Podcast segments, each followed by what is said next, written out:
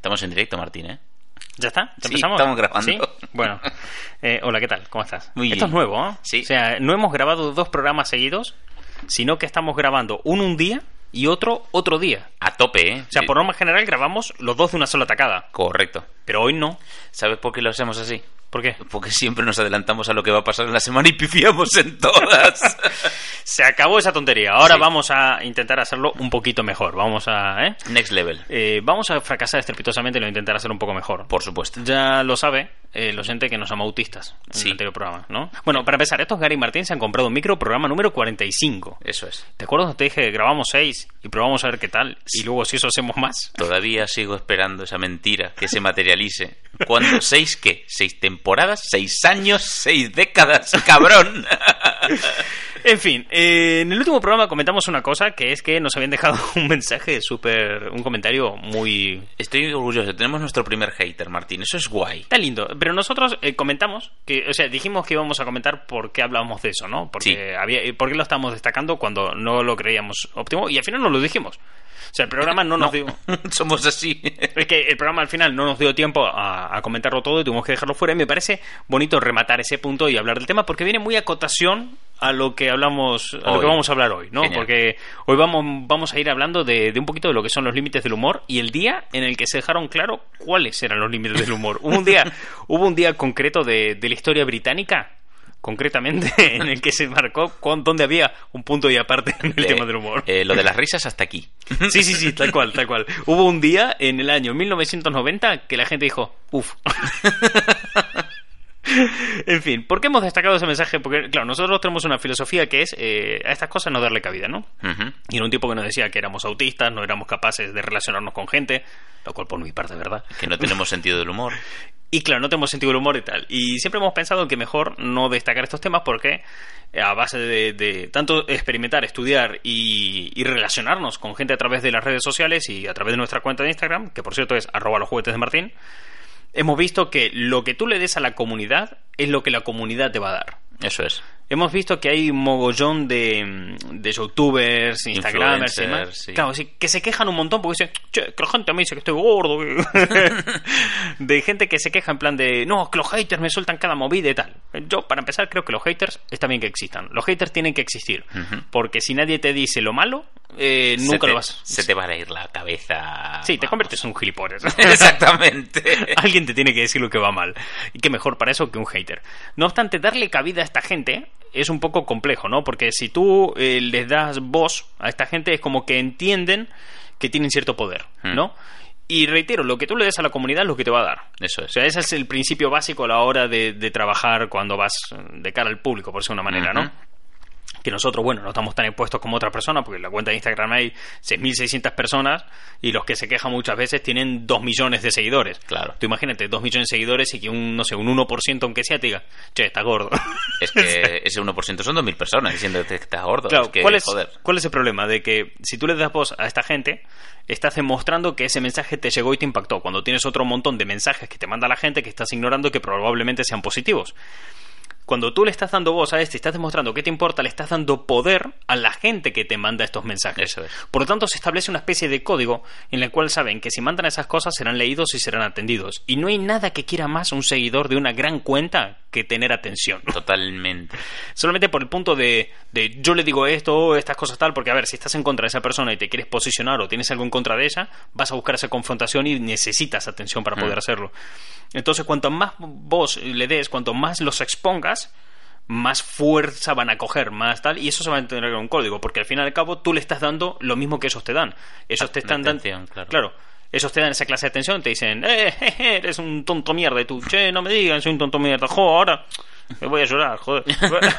Esta típica actitud de... Sí, de, de influencer que, que ha crecido. Sobre todo pasa cuando creces muy rápido, ¿vale? Cuando tienes un ascenso meteórico, metes un pelotazo que se hizo viral, de repente tienes millones o miles de seguidores y lo empiezas a trabajar y vas... Eh, no, lo estamos viendo ahora con youtubers que a lo mejor están en sus veintitantos y que empezaron a lo mejor hace eso, a los 19, 20 a subir vídeos. Es una, una edad muy temprana, no tienes un carácter ahí eh, súper formado, a lo mejor, mm, yo que sé, puedes tener algunas carencias emocionales. Sí, estás empezando a hacer lo que serás el resto de tu vida. a Esa edad. Claro, entonces de repente verte tan expuesto, eh, todas esas críticas, quejas, eh, el hate te puede hacer muchísimo daño. Hay gente que está jodida. O sea, si veías las primeras entrevistas del Rubio, se estaba hundido en la mierda, con ansiedad del carajo, por de repente tener tanta tensión. Sí, no solamente eso, te vas a un montón de...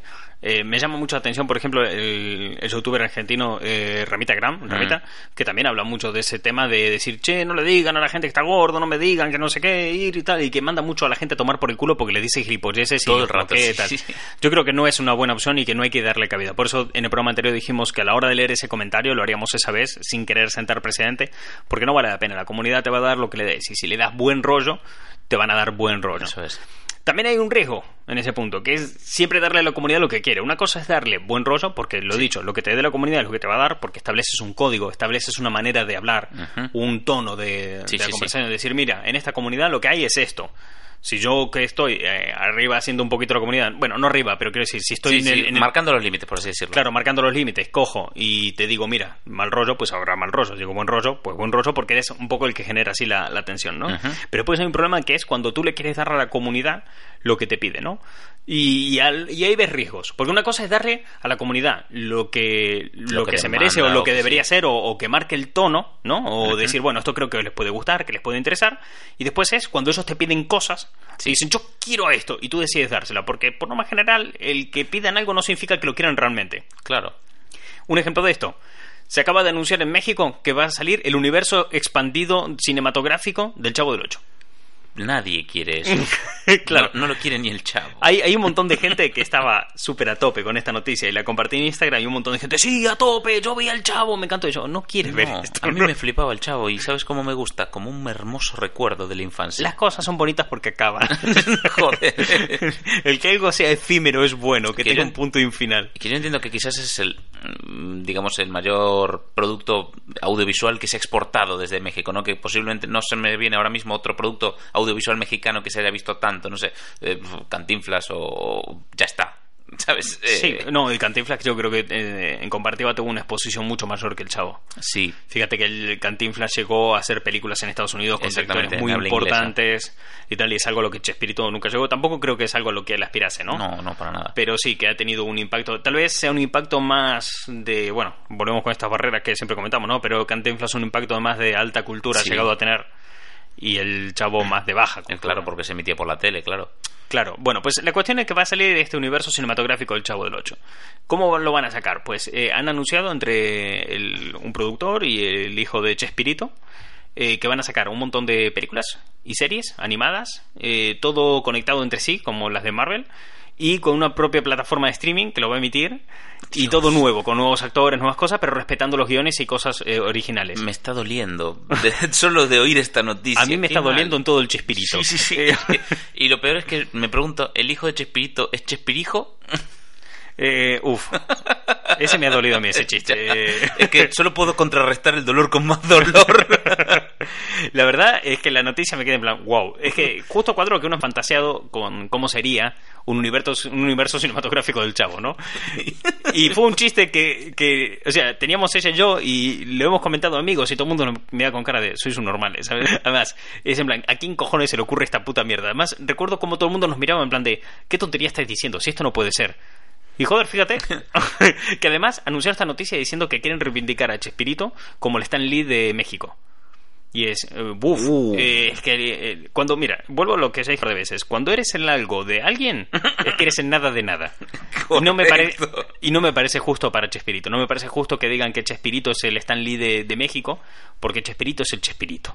Después en la historia de la televisión. Pero totalmente. Yo recuerdo que el programa empezaba diciendo que era el programa número uno de la televisión humorística. Sí. Y me lo creo. O sea, Correcto. los 70 tienen un claro tono en todo lo que es eh, hispanohablante por el chavo. El chavo consiguió eh, marcar todo lo que era un sistema de producción televisiva para Latinoamérica. Mm, ¿En qué televisión Latinoamérica explotaban eh, los efectos especiales básicos que había, como eh, mm, las pantallas estas verdes, ¿cómo se llaman? La- los, Del croma. los cromas y demás. Sí, tecnológicamente el chavo era muy, muy, Muy, bueno. avanzado para su época. Y te quedaba flipando diciendo, a ver, que se notaba la caspa desde los 90, que lo veíamos Pero- nosotros como reposición. Pero estaba muy bien utilizado. Había una sutileza Sí. En la hora de escribir esos guiones, en la cual utilizaban las deficiencias propias tecnológicas que tenían esos efectos a favor del gag. Sí, sí. Eh, recuerdo chistes, eh, por ejemplo, cuando había flashbacks en el Chavo y te contaban de cuando ellos eran más pequeñitos, cuando el Chavo y Kiko a lo mejor eran bebés o tenían la mitad de su edad, y que a través de un croma los grababan, los achicaban y los ponían en pantalla. Pero además estaba como muy forzado, o sea, era parte del gag Sí. verlos completamente desproporcionados. El mismo gag que te hacía que un adulto interpretara a un niño pequeño, ¿no? Y esa diferencia, ese contraste de físicamente es un señor mayor, pero su personaje es un niño pequeño. Y es que no veías al señor mayor. O sea, la interpretación era tan buena que es que veías al niño. Eh, pues a ese gag le daban una vuelta de tuerca más con un croma, reduciéndolo en tamaño y diciendo, y ahora más pequeño todavía. Entonces, estaba, está muy bien explicado. Entonces, claro, cuando vi esto dije, claro, lo compartí en la cuenta, muchos me compartieron diciendo, toma, venga, vámonos. La gente flipando un montón y yo, Uf, tío, vamos, no. para un momento. Piénsalo, porque estamos hablando del UCEC, Universo Cinematográfico Expandido de Chespirito. Claro. A partir de ahora, UCEC. Es que, uff. Eh, uf, uf, El qué uf. movida. Entonces, claro, eh, había una cosa que tiene, eh, además, el chavo y todas las cuestiones que ha hecho Chespirito, como el Chapulín Colorado y demás, que no tenía Marvel, que no tiene Marvel, ¿vale? Que es que eh, mientras Marvel tiene a Stan Lee como un sello de calidad, Sí. diciendo Stan Lee tocó esto y lo convirtió en oro, tú ves que eh, Stan Lee no es el autor que hay detrás en cuestiones de calidad, sino en cuestión de ideología, movimiento empresarial, de crear marca, visión de futuro. Promoción, exacto. En cambio, si te vas al chavo, lo que te encuentras es que Chespirito, su creador, era un autor. Sí. Mientras Stan Lee es un sinónimo de calidad, un sello de calidad, aquí ves que hay una obra de autor en el Mm. chavo, ¿no? O sea, hablar del chavo diciendo el chavo es una, Es obra, de, autor. Es que estoy comparándome a Chespirito con Jack Kirby, ¿sabes? Claro, Es que- ¿eh? pero sí que es, es ese punto en el que decir, no, mira, la base no es la misma, no, no creo que vaya a funcionar. Es que mirar DC, DC es muy cercano a Marvel, Sí. e intentó hacer Marvel y fracasó, joder. Imagínate cuánto va a fracasar el Es que lo chavo. más parecido que hay a Marvel es ese y pifió, o sea... Claro.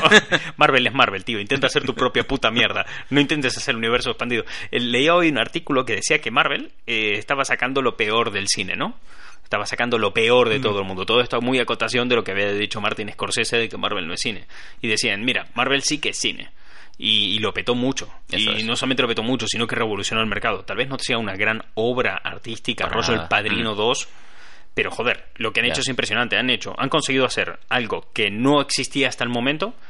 Han creado un formato nuevo y Eso en una es. cuestión de 10 años han sacado más películas que ca- casi más películas que James Bond, Joder. todas interconectadas entre sí sin que se les caiga en ningún momento y manteniendo a toda su plantilla, a todos sus actores, que, que perdieron dos, a lo mejor por el camino, bueno. Máquina de Guerra y Hulk, y Sí, está. y ya en- está. Y, eso en una fase muy temprana de, de la fase, así que... Claro. Entonces, eh, lo que decían, vale, saca lo peor de la gente y provoca que el mercado intente seguirles el ritmo y por tanto intente meterse en el mismo rollo eh, sacando el mismo tipo de producto. Entonces lo sobreexplotan y sale un montón de cosas rarísimas, súper locas. Fíjate, tenemos universo expandido de Expediente Warren, se viene el universo expandido en cine de Funko. El de los monstruos. Claro, es que hay un montón de movidas, tío. Es como decir, wow, joder, eh, todo el mundo se puso de acuerdo para ser un gilipollas. Pero eh, el único que, mm, irónicamente, se despuntó de esto y salió con éxito fue DC, que dijo, si no puedo hacer, que después de fracasar, ¿no? Que creo que lo mejor que le pudo haber sido pasado Sí. DC es fracasar con la Liga de la Justicia y decir, bueno, si no puedo hacer Marvel, hacer otra cosa, sí. vamos a hacer otra cosa. Y te saca Aquaman, Ya. que es, que, que, bueno, ¿qué es, ¿qué es eso? Es Aquaman. O sea, ¿con qué lo comparas? Con nada, joder. es, es un esperpento de película loca en el que pasan cosas y que llega un momento que dices, bueno, pues mira, te compro todo. Me has tirado tanta mierda a la cara. Que O sea, es una que película que de, sí. de- no sé, hay un Kraken tocando la batería. O sea, es esa cosa. Es... Luego tienes Joker. O sea, ha intentado jugar otra cosa. Jugó en otra liga y consiguió salir a- adelante, ¿no? Entonces, o intentas hacer otra cosa o sigues este hilo para irte a un éxito más o menos asegurado, ¿no? Que es lo que van a intentar con, con el chavo, ¿no? Y claro, bueno, esto como ejemplo, ¿no? De, de cosas que quiere la comunidad y mejor no se la des, porque realmente no la quieren. No. Porque luego cuando salga no les va a gustar. es que cuando salga el chavo, es que, no, es que estoy seguro de que va a gustar a un- mucha gente en México, no a todo el mundo en México Ya. y al mundo mucho menos. Ya, va a ser como... Esa- ese eh, mundo hispanohablante que se crió con el chavo va a ser como, "Ah, esto no... Es que luego hubo varios intentos por parte del chavo de reproducir el éxito como una serie de animación. Ah, pero esa y- funcionó muy bien. ¿eh? Funcionó Pues- muy bien porque era exactamente los mismos guiones, no Sí. cambiaron nada de los guiones, pero los capítulos los hicieron con animación y ya está. De hecho, vi, vi algún capítulo de eso y dije, pues este capítulo ya lo vi y es en dibujos animados. Pero, me refiero, estuvo bien, pero no es el éxito que no, que va, Chavo. no, no eso no es un éxito que saliera de, de Latinoamérica, no salió para el resto, para el resto del mundo. Eh, más cosas en cuestión de comunidad. También está, eh, cogí otro ejemplo de comunidad que va a su bola. ¿No? O sea, si esto era el punto de no le des a la comunidad lo que, lo que te está pidiendo porque no lo quiere realmente, no- lo estás interpretando todo muy mal, ¿vale? Rollo Nintendo cuando sacó la Wii U, en plan de, buah, tío, lo, lo- lo entendiste todo mal. la gente no quiere, no quiere esta movida. De hecho, ¿sabes cómo fantaseamos con mi hermana que, fue, que hiciera el Universal Chavo en el cine, antes de que sea la noticia? Que hiciera una película individual de cada uno de los personajes, pero con un tono súper oscuro, ¿no? De propio género. En plan de, El señor Barriga es una película, no sé, de un, un thriller ser político, económico, rollo la, la gran apuesta, ¿no? Inversión, sí, Donde el tío lo pierde todo, pero para salir adelante al final de la película decide invertir el poco dinero que le queda en comprar una pequeña comunidad de vecinos. eh, tal. Por otro lado, tienes la historia de un anarquista, viudos, que está criando de su hija, ¿no? Que es Don Ramón. que al final de la película, de su película, contando sí, sí. toda su historia de origen, todo ese drama familiar súper intenso y costumbrista, pues se tiene que mudar a una casa más barata y se va a la comunidad, ¿no? Y así con todos los personajes Hilando todo. Donde se quitan eh, eufemismos, se quitan metáforas. Eh, cuando Don Ram- cuando, perdón, el profesor Girafales y Doña Florinda se van a tomar una tacita de, de café, eso Sí. se quita de la película. Lo dicen claramente. Doña Florinda, vamos a garchar. Hasta que no haya un mañana, toma 50 pesos, Kiko, vete al cine, eh, Claro, no vuelvas. y un niño traumatizado escuchando en, la, en la sala como su madre. Buah, o sea, Se toda esa pone movida. su profesor y luego Pero- su profesor abusa de él en clase como diciendo ¿qué tal Kiko? y le acaricia la mano y dices, Claro, "Ah". horrible, todo horrible. Entonces, claro, nos imaginamos una movida así súper loca, pero ya te digo, chistes de hermanos gilipollas, Sí, ¿no? sí, sí, por supuesto. De hermanos idiotas. Y que al final de la película, ¿sabes? De pie a la primera película del universo expandido grande, que sus Vengadores, que sea La Comunidad se llame, y que sea una historia con todos los personajes ahí, pero que no salga el chavo. Y en la escena post crédito se ve un zoom a un barril, Barril. Que, te da- que te indica que en la siguiente película ya llega el chavo. Ay, joder qué estúpido un drama muy jodido. pero molaba incluso hasta y ya forzándolo sabes una historia de origen de un niño abandonado sabes de, de los padres que no saben hacer con él y acaba en adopción y no sé qué acaba viviendo la así. primera película del chavo como tal, ¿no? Bueno, esto en cuestión, lo dicho, de comunidades, de a lo mejor no es tan buena idea darlo, que empieza a tener eh, gente que empieza a entrar. Lo normal y lo bonito es que la comunidad empiece a hablar entre sí, que se genere contacto e interacción entre ellos y charlen y comparten cosas y más. Por ejemplo, la cuenta de Instagram nos manda muchas veces fotos de sus colecciones y nosotros los vamos compartiendo, les enseñamos tal, y se genera una interacción entre ellos, ¿no? De hecho, Claro. hace poco compartí una, una foto de, de un seguidor en el que había conseguido que el protagonista de Parque Jurásico le firmara uno de sus juguetes. La compartí esa imagen, lo etiqueté y esa imagen tuvo, eh, cuando fui a ver los analytics de cuánta gente fue a mirarlo, creo que como hubo como 50 personas que entraron directamente en el perfil del fulano para, para conocerlo más. Carajo.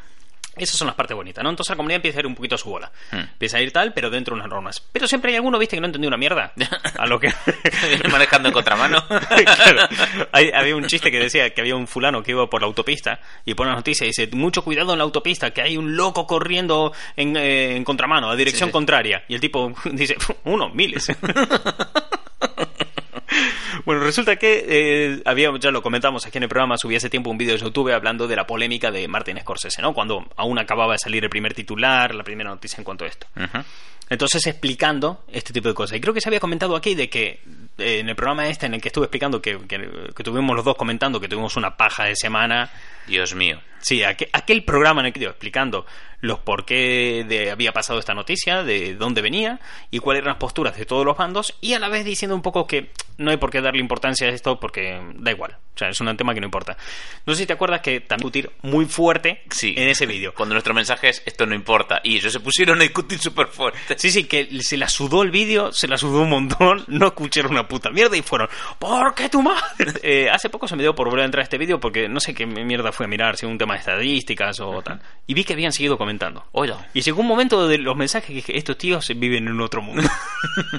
Bien, te voy a leer alguno de los mensajes porque la verdad es que me ha parecido maravilloso porque se han ido etiquetando entre sí y soltándose mierda Acabas continuamente. De provocar la gran guerra santa de YouTube. Pero entre testigos, o sea, no... O sea, el tema era que... Sí, Martín, todo empieza con tres tíos. es que había un fulano que decía, eh, decía, uy, el primer mensaje, ¿no? Decía, uy, Martín sí, hablando de que las de Martin Scorsese O sea, no- no, no son tan rentables como las de. Marvel. Lo cual es obvio, no, Hombre, es un no, cine de autor, por favor. Es no que- van al mismo público, no buscan lo mismo. eh, ya no ganan igual dinero que las de Marvel. Así son los tiempos, que cambian. Es algo que duele, porque también hay muchos, hay muy que va a ver Marvel aún... Perdón, así se diga que la calidad es mejor que la cantidad, pues la cantidad causó más envidia en Martincito, ya está viejecito, entiéndanlo. Uf, sí, a lo cual uno le contesta, Martincito, viejito, oye, vaya, no tutees al genio Martin Scorsese, como si viviera en el mismo lodazal en el que tú vives. Joder. Aprende a respetar opiniones sin ofender. Eh, bueno, esto empezó a escalar, Sí, sí, a escalar, a escalar. Mola que le dice, aprende a ofender sin ofender, pero tú vives en un lodazal, ¿sabes? o sea, Resulta que aparece por medio de la conversación, cuando estaba empezando a escalar, se van dos, tres mensajes, aparece un tipo que se llama Pablo, ahí en medio y dice, ja, ja, ja, el pelotudo de Isaac, que es el que lo llamó Martincito, ¿no? Y dice, está escribiendo el mismo en diferentes vídeos, menudo pajero. no, perdón, madura pajero. ah, vale. Me gusta más la primera versión. Hombre, te acaban de llamar pajero. Y que madures. Y dice, ¿y, y tú, el ahuevado que me... O sea, uno lo está publicando en un montón de vídeos, el otro lo sigue y va y le responde siempre. Es una guerra a través del tiempo y de los vídeos, Martín, ¿te das cuenta? Pero me gusta mucho que le llaman cojudo. Cojudo. O sea, Eh, ¿qué es eso? No sé, es que eres cojo... ¿Mi cojonudo? Entonces, claro, Pablo le responde Isaac. Claro. Pablo no se va a quedar quieto. Hombre, por supuesto que O sea, le acaba de llamar a, a huevado y cojudo. Hostia. Entonces le dice, claro. Porque, claro, eh, Sí. tío se pica, ¿no? Dice, claro, me encanta seguir a boludos como vos. El otro no debió haber sabido dónde venía la palabra boludo y Isaac le responde, si ve, eh, sí, están las bolas grandes. Uy, maravilloso. Es una, es una guerra a través del tiempo, los idiomas. Eh, bien, y, y esto siguió escalando y se llegó un punto y dije, bueno, chao. O sea, fueron 19... Sí. 19 Mira, Me aburro. eh, adiós. Eh, me voy a leer otro mensaje, a ver qué más ponen. Eh, a ver si hay otro comentario más, ¿no? Y hay uno que pregunta, ¿el perreo es un baile? Y dije, bueno, chao. Este es el tono, de acuerdo. Eh, hasta luego. me voy, el último que apague la luz. Eh, entonces, claro, a raíz de esto empiezo a buscar más comentarios que hayan salido y cositas así que me llamen la atención sobre el tema de, de Scorsese, ¿no? De, de todo esto que ha estado ocurriendo. Sí. Y resulta que hay alguien que, que tiene una habilidad especial en Hollywood. No es una persona que, que tiene habilidad de ser un genio, un creador, un perfecto comunicador y, y, y un perfecto ejemplo de no de lo que es unir alta y baja cultura. Y a la vez tiene la habilidad especial de ser un soberano gilipollas cada vez que quiere. Y ese es eh, Kevin Smith. sí. Y Kevin Smith salió a hablar del tema, ¿no? Entonces Sabe salió a hablar sí. y comentó sobre este tema. Y ha salido diciendo que, joder, que le parece un poco raro que Scorsese diga esto cuando Scorsese ha hecho la mayor película de superhéroes de la historia, que es La Pasión de Cristo.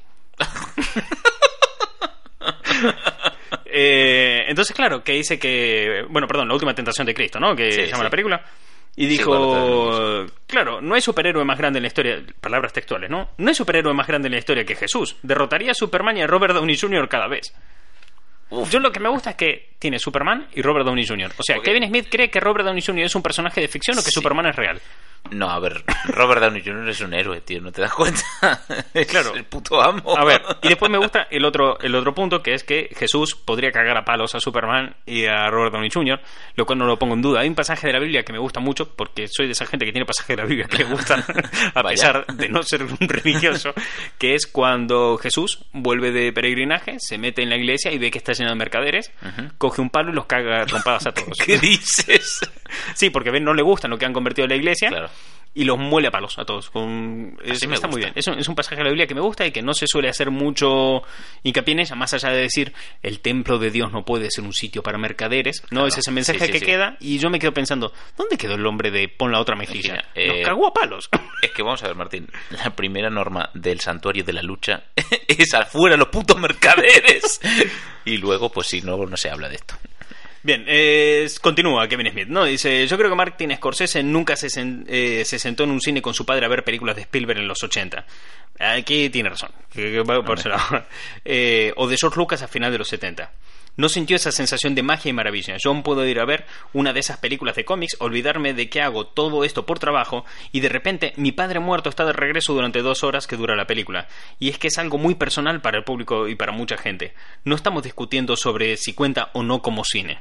Y ahí tiene toda la razón. Sí, ahí es verdad. ¿Ves? Acaba de decir una tontería para que llamara la atención. Esto, mira, va muy en eh, lo que hablamos el, el programa anterior del tema de los clickbaits. Sí. De cómo se hacen un clickbait para llamar la atención y que la gente entre en tu artículo. Yo creo que lo que ha hecho Kevin Smith aquí ha sido un poquito eso, ¿no? El clickbait de decir Superman eh, sería cagado a palos por Jesús. Para luego contarte. esto. Jesús podría abusar físicamente de Robert Downey Jr. para luego decirte algo súper bonito y coherente, ¿no? Entonces ahí Bien jugado. Bien jugado, ahí lo jugó bastante bien. Y yo en parte creo que tiene razón, que, que un poco va por ese lado, ¿no? De decir, tío, es que esta discusión es que no viene a cuento de nada, no va de eso. No, claro. no, no va. O sea, estas películas de Marvel no intentan hacer lo que haces tú en el cine. No, claro, que intentan despertar emociones en la gente. Entonces, claro, habla Kevin Smith y al poco tiempo, ¿quién más habla? Porque esto, eh, Hollywood se está dividiendo en bando. Entonces sale eh, dos personas que nunca han trabajado juntos, pero me gusta que estén en el mismo titular. Que es decir, vivimos en un mundo donde estas dos personas están en el mismo titular. Ay, miedo me das. Que son Jennifer Aniston Uf. y Francis Ford Coppola. ¿Qué? y están en el mismo bando. O sea, Rachel Sí, de, de de Friends, Friends. y el tío que hizo Drácula. Que Drácula es una película que es guay, es muy buena, pero durante toda la película la peli está mirando al abismo y está a punto de convertirse en una puta mierda, pero nunca llega a convertirse en una puta mierda. Es una película que mira al abismo y el abismo le mira los ojos. y él dice, ¡y! Está ahí, ¿eh? Si no la ves dentro de su contexto, la ves en la actualidad, estás todo el rato pensando, esto, es una, esto se verá a la mierda, esta película dónde va, esto tal. Y al final no, sale victoriosa, está, está bastante bien. Pero también hay que ser justos. Sí. Eh, este hombre ha hecho El Padrino. Bien. Eh, nadie lo discute. O sea, es un gran director. Por supuesto. Es una de las mentes eh, más grandes que ha tenido Hollywood en toda su historia. Y luego está Jennifer Aniston. Que bueno, no sé, Brad Pitt se divorció de ella.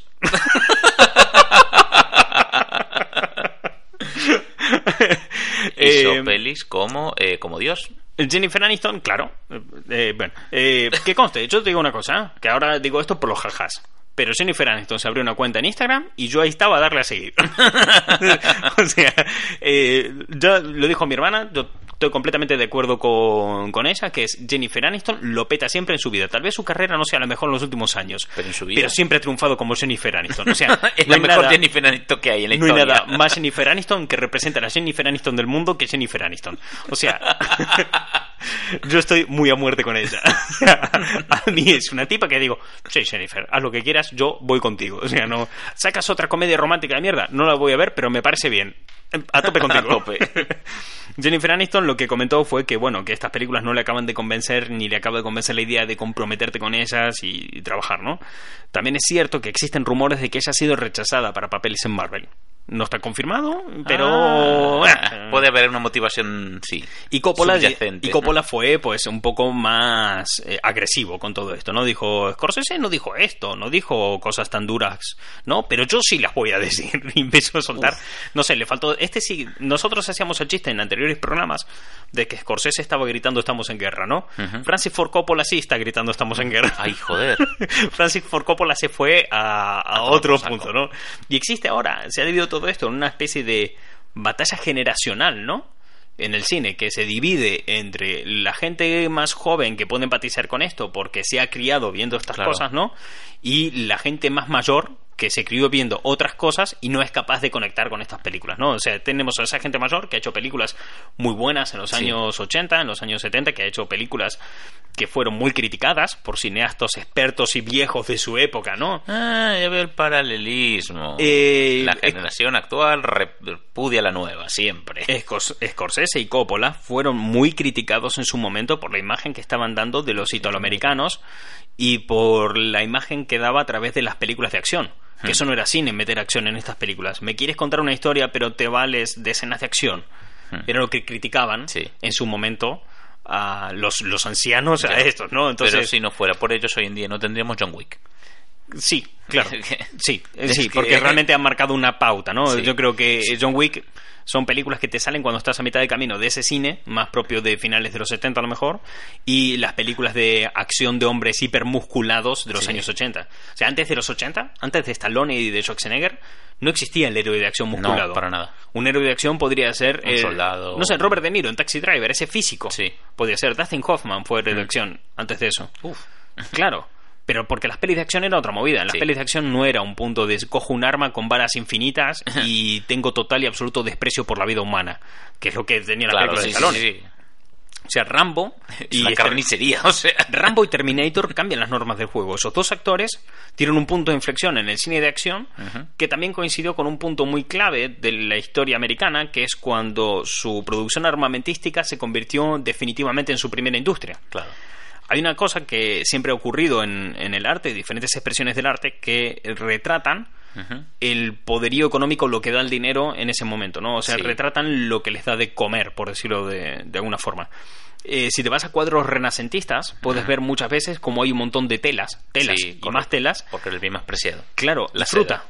Y También. especias. Sí, porque la fruta solo lo podían adquirir gente, como era prácticamente exótica, importación, solo los estratos más altos de la sociedad podían. Claro, pero además es que eso era una industria en alza que era lo que generaba y movía grandes volúmenes de dinero que creaba por debajo un montón más de trabajos Sí. y creaba generaciones enteras que se criaban gracias a los recursos que eso generaba. ¿No? Entonces, como eran los mayores productos, se veían ahí retratados. Y siempre ha pasado en la historia. Sí. Y en los años 80 era eso. Eran las- los héroes de acción, tal. ¿Por qué? Porque la, la carrera armamentística la estaba ganando Estados Unidos de calle. O sea, la Guerra Fría acaba y Sí. Estados Unidos está tirando balas al aire. ¿sabes?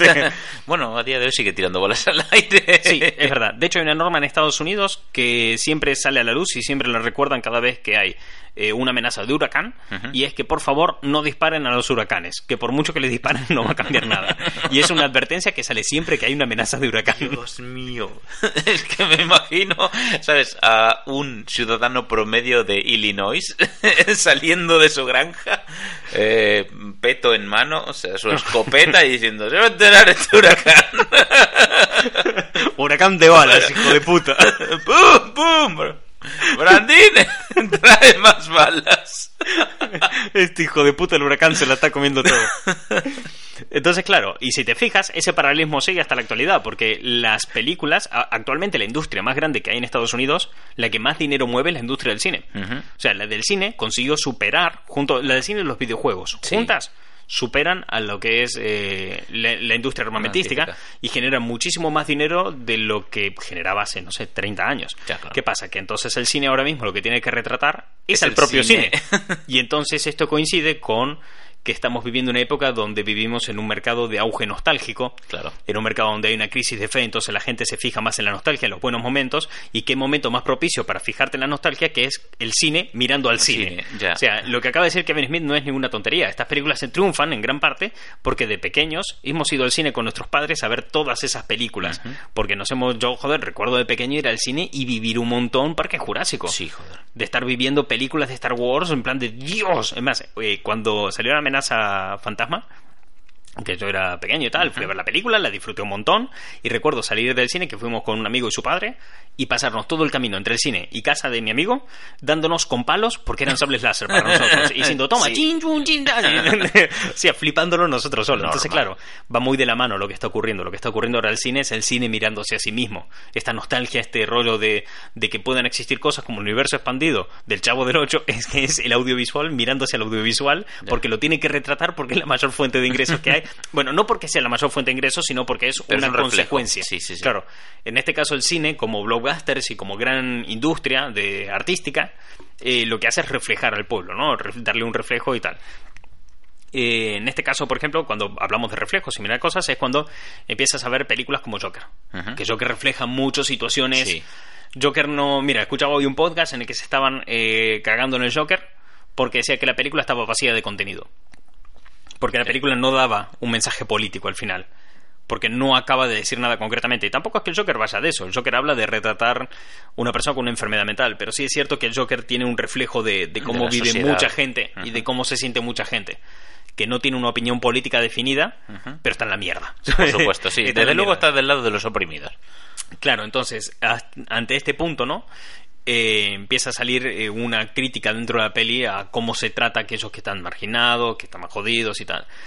Y se empieza a hablar mucho de responsabilizar al arte, ¿no? Porque esto Sí. puede incitar a que personas que estén en la misma situación salgan y se rebelen, salgan y se pongan tal. A lo cual, eh, pues tampoco lo veo tan mal. O sea, quiero decir, me explico. Sí, no, no, no no. veo bien lo que ha hecho el Joker. O sea, no me parece correcto. No creo que sea correcto ir bajándote peña porque la vida te trató mal. Claro. Pero también es cierto que ves, cuando salen manifestaciones y lo rompen y lo destrozan todo y demás, y como por ejemplo lo que ha pasado en Chile, lo que ha pasado en Chile la última semana, que ha habido una enorme represión militar Sí. y han quemado trenes y demás, par- por, lo que se cuenta en el mundo es, no, es que esto lo hicieron porque les quitaron ayuda al metro.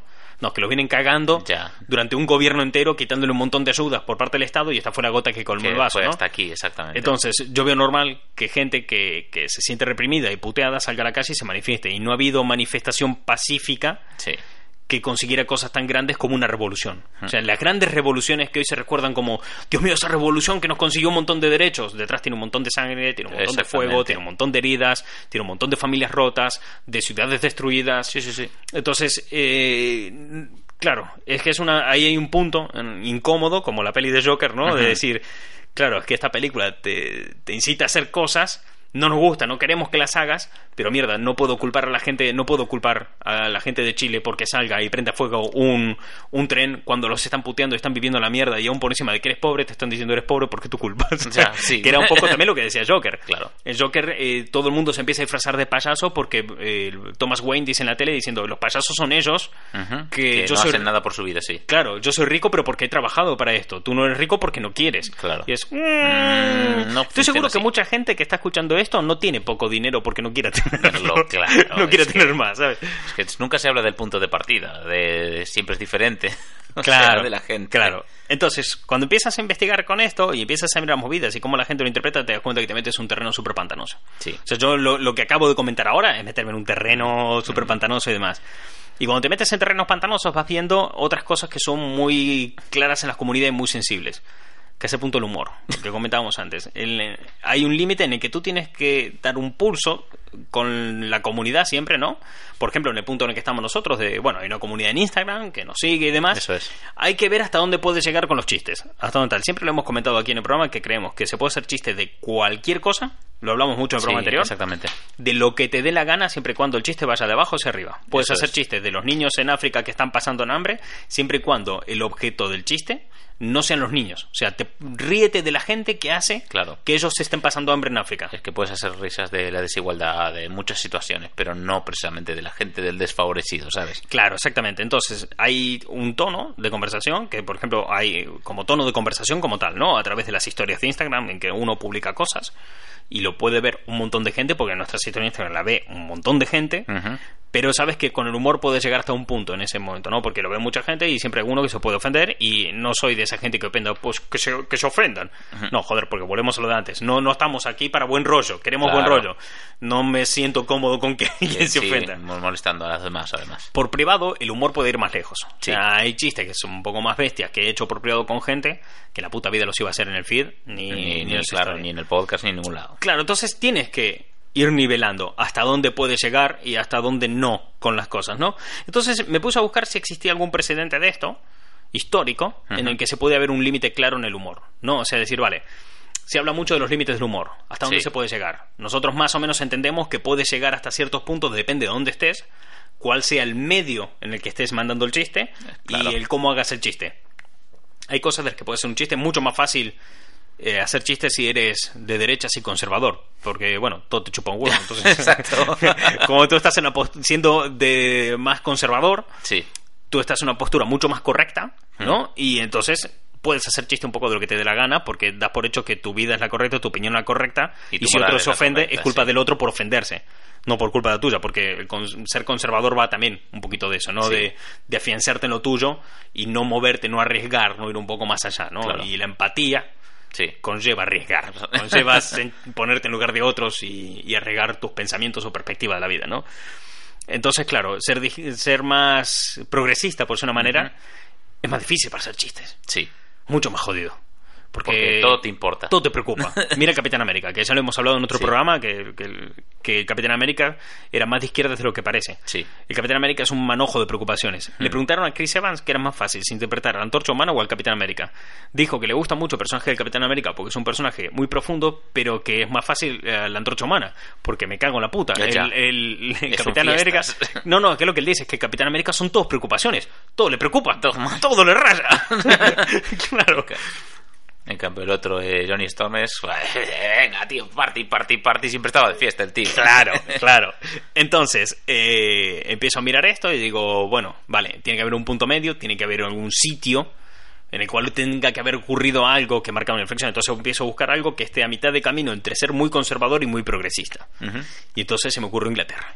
Ah, Inglaterra pues es un punto que creo que está entre medio de ambas cosas, ¿no? Porque Inglaterra se lo tiene como un país tan tradicional, tan así Sí, refinado, serio y refinado. claro, con su monarquía, país de, de reinas y no sé qué, y a la vez es el mismo país de los Sex Pistols. O sea, sí. tiene, tiene ahí un punto que, Pero- está, que, es, que es una balanza bastante bien equilibrada entre ser muy progre y muy conservador. Pero es que precisamente los Sex Pistols nacen como, eh, digamos, respuesta social a eh, tanta represión y tanta mm, rectitud impue- autoimpuesta además por la sociedad. Entonces, pues por algún lado tiene que salir una vía de escape. Y en ese punto, con esa misma filosofía, es que empiezo a buscar qué puede haber en televisión y obviamente te- vas a lo fácil, los Monty Python. Hmm. Los Monty Python es más de lo mismo. Sí, claro. Ser muy progresista con un humor. Los Monty Python fueron los primeros en decir tacos en la televisión británica. o sea, en ese punto. Pero los Monty Python me sabían a poco. Tenía que haber algo más. Tenía que haber algo más, porque los Monty Python sí que muchas veces fueron censurados con películas como La vida de Brian y demás, pero siempre un poco como que se han ido de rositas, por decirlo de una manera, ¿no? No que no hayan tenido represión o momentos jodidos Sí. y demás, pero no ha habido una fuerte censura por lo que digas, uh, cancelamos Monty Python, Y nunca más. nunca, Os sí. habéis ido a la mismísima mierda. Monty Python no more. Claro, no hay ese punto de os habéis ido al carajo, estáis en un punto de no retorno, cancelamos Monty Python, todos a la cárcel. Entonces dije, pero tiene que haber algo en Inglaterra que sí sea así. Y verás, sí que lo encontré. Vaya. sí que lo encontré. Y es un programa que se emitió el 30 de septiembre de 1990. Ajá. Se emitió una serie que duró un episodio. ¿Qué? ¿Piloto y cancelado? Eh, la serie tenía una temporada programada de ocho capítulos. Vale, se bien. rodaron los ocho capítulos. Ay, Cuando se empezó a emitir el primero, sí. empezó con un cartel al comienzo, ¿no? Eh, fondo negro, letras en blanca, diciendo que ese episodio que se iba a emitir era un archivo que habían encontrado de una antigua serie Ajá. rodada en Estados Unidos y que eh, nunca había sido llegada a emitir. Disclaimer ahí para meter más polémica. Claro, no, no, yo creo que era un poco, era parte del juego, ¿no? Sí, la sí, sí, serie claro, claro. esta era como ponerte en previso, ¿no? Entonces te decía, esta serie se encontró en estos archivos, lo vamos a emitir aquí para que veáis lo que se grabó en Estados Unidos. tal. Ujú. ¿Qué pasa? Esta serie parodiaba las series de Estados Unidos de los años 50, estas sitcoms Sí. familiares, súper conservadoras y machistas, Ya, pero que tenían una... Tenían un estilo muy marcado, ¿no? Mm. Padre que llega a casa y dice, oh cariño, el jefe viene a cenar esta noche. Es que- Oh Dios mío, no tengo la comida. Y que habían, vivían desventuras del día a día. La mítica Mi Bella Genio o la otra, la de la bruja, también, que eran Claro, pero esa ya era esposa más- con superpoderes. Claro, pero esas eran ya más eh, evolucionadas. Eran unos tipos de. Esos se metían en un sistema de sitcom en el que el significado de familia era un poco más transgresor. Era años 60, más época de cuatro fantásticos. Sí. Época de. La familia ya no es algo perfecto idílico que vemos en televisión, sino que puede ser algo desestructurado, ¿no? Sí. Esto iba más al paso anterior. Las Ah. primeras sitcom televisivas de familias. El padre llega a casa y dice, hola cariño, ya estoy en casa y ¡bravo! Se escucha de fondo. Eh, a ese tipo, a ese tipo de series que parodiaban, por ejemplo, Los Picapiedras. Ah. A ese estilo de serie, ¿no? Entonces eh, empezaba con este cartel diciendo que habían encontrado una de estas series y tal. Y automáticamente empezaba eh, Hi Honey, I'm Home. Ah. Una serie que narraba las historias de Adolf Hitler y Eva Braun. Heil Honey. Sí, Ay, cariño, Heil. Dios mío. y contaban las historias de eh, Adolf Hitler y Eva Braun viviendo en un barrio residencial y que, bueno, su vida era lo más normal hasta que se muda, muda una pareja de judíos a la casa del lado. No, todo mal. ¿En qué año se emitió esto? Eh, 30 de septiembre de 1990. Ay, joder, la tele no estaba lista. Uf, hoy en día la tele tampoco estaba lista. Ya no, no, no, tampoco, pero... Que conste, hoy, hoy en día sí que la gente hace más humor de esto, ¿no? Sí, claro. Pero de aquel entonces, bueno, es que hubo una enorme crítica, sobre todo por la parte de la población judía Ya, hacia la normal. televisión. Antes de que acabara el episodio habían recibido tantas cartas de, eh, tantas eh, llamadas de queja y al día siguiente tantas llamadas que no hizo fa- eh, que no hizo falta que llegaran las cartas al día siguiente. Ya con las llamadas del mismo día durante el programa, Ya la cancelaron. ya está, acabamos de emitir esto y nunca más. De Casi hecho, 30 años. se grabaron ocho episodios. Solo se emitió uno y al día de hoy no han visto la luz los ocho. O sea, no se puede encontrar los ocho. Este episodio piloto lo podéis encontrar en YouTube, está ahí y cualquiera lo puede ver.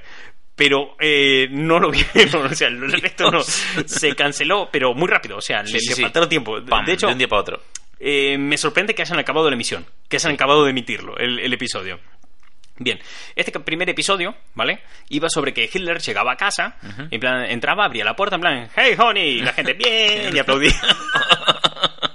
Típica casa americana, eh, estaba Eva Braun vestida con el típico vestido de ama de casa con su mantilón y todo súper pomposo y demás. Y tiene una pequeña discusión de chacarrillo al empezar el episodio de que ella le dice que, ay, no me prestas atención, no sé qué. Típica serie de los Sí, años sí, sí. 50. Y entonces él le comenta que eh, va a ir a cenar a sus casas Joe. Ah. Joe haciendo referencia al ministro de propaganda nazi. Dios. Eh, sí, que va a ir a cenar eh, esa noche con ellos, ¿no? Entonces ella, bueno, vale, pero, el, pero no se lo cuentes a nuestros vecinos, sabes que son unos metiches. Ay, no, no. No quiero hablar mucho más porque tampoco tengo intención de hacer spoiler. Invito a la gente que lo vaya a buscar a, a YouTube y lo vea. Porque, joder, el episodio va de eso, de que Goebbels, Goebbels creo que se llamaba, no me acuerdo ahora bien cómo se pronunciaba, el, el ministro de propaganda iba a cenar. Y era el típico episodio de mi jefe viene a cenar, Dios mío, la casa tiene que estar perfecta. Pero él era ese punto y tenía que venir a cenar el ministro de propaganda, pero no puede saber que, que tenemos unos vecinos al lado que son judíos y con los que hablamos, ¿sabes? Y tenía esa movida de que Braun se llevaba guay con la mujer del otro lado y ¿sabes este episodio de Los Simpson de Homer contra George Bush? Sí. que Marge y su esposa se llevan más o menos guay. Sí, sí, que sí. también es un poco en ese punto parodia de aquellas series, ¿no? Eh, pues eso era un poco la relación entre Marge y, y la esposa de. George. Es un poco la relación que ellas pueden llegar a tener en el episodio y demás. Y todo esto se desarrolla durante una sitcom de, no sé, media hora. Uf. Terrible, donde la intro es algo así como Hail Honey, Hail Honey. Es mágico. I'm home. Dios. Es eh, maravilloso. Ese episodio eh, está dentro de los 100 momentos televisivos más importantes de la historia de, de Gran Bretaña. Hombre, no te de hecho, lo tengo apuntado por aquí. Concretamente está en el puesto 61 de, Bien. de los, más, de los más importantes. Eh, lo dicho, eh, esa retransmisión tuvo muchas quejas de la comunidad judía. Muchísimas. Y ahí se marcó un límite del humor, diciendo, hasta aquí, ¿vale? Aquí hay un punto de inflexión porque no se puede pasar. Y además me gusta mucho la línea que se marcó con esas críticas por la comunidad judía. Y no solo la judía. O sea, Sí. ofendió hasta el tío al que no le tocaba. O sea, nadie se había comido una bofetada en su casa y también estaba ofendido, ¿viste? había el típico hombre blanco de mediana edad que se podría haber reído con esto. Hasta él le pareció Le mal. pareció mal. Hasta, yo creo que hasta a un nazi le pareció mal esa Joder, serie. ya te digo. Porque no había nadie que quedara bien. Ni los judíos, ni los nazis, ni los americanos, Ah, no. ni los ingleses. No, no, no, todo mal. Disparaba contra todo. También te digo, eh, puestos a ofender a todos, chapó, un 100. Esta serie no tenía ningún tipo de, de odio ni racismo porque No. odiaba a todo el mundo por igual. Claro. O sea, el racismo es que odias a alguien en concreto por cosas injustificadas. Esta odiaba a todo el mundo por igual. Punto, por odio, eh, el odio gratuito, me Era muy, encanta. muy nihilista, ¿eh? no Sí. creía en nada esta serie. El tema está que ahí sí hubo un punto de inflexión. O sea, y además con un perfecto equilibrio entre lo progresista, los jajás y no sé qué, y la parte más conservadora. Quiero decir, porque el episodio se acabó de emitir. Claro. Si hubiera ganado la parte más conservadora, el episodio lo hubieran cortado a la mitad. No se hubiera seguido emitiendo. Dijeron, bueno, hasta aquí. Ya habían tantas quejas que, no, que lo vamos a parar. Pero no, se acabó la emisión. Entonces hay un límite del humor. Sí. Diciendo, vale, hiciste el chiste, pero está mal. El- no lo el- vuelvas a hacer. En el primer capítulo. Claro, exactamente. Es una- no, ya está, ya fue. Entonces, claro, hay un límite del humor donde se demuestra que el humor tenía que ir desde abajo hacia arriba, no como una regadera. Con... Contra todos repartiendo ahí esos papos. Pa, pa. Claro, hay que ser un poco más delicado y las comunidades se pueden ofender si eres así indiscriminado. Entonces me parece que sí, que es un momento histórico para la comedia, no muy conocido además, No, porque claro. no, no es algo que, que se conozca mucho de esto, también han hecho todo lo posible porque la gente no, No, no lo conozca. ¿no? Entonces, eh, me parece que es un punto mucho más eh, importante que otros que han venido más tarde, ¿no? Porque muchos hablan de que los límites del humor está, por ejemplo, con lo que pasó eh, con el periódico del Charlie Hebdo de, Sí, de Charlie Francia. Hebdo, sí.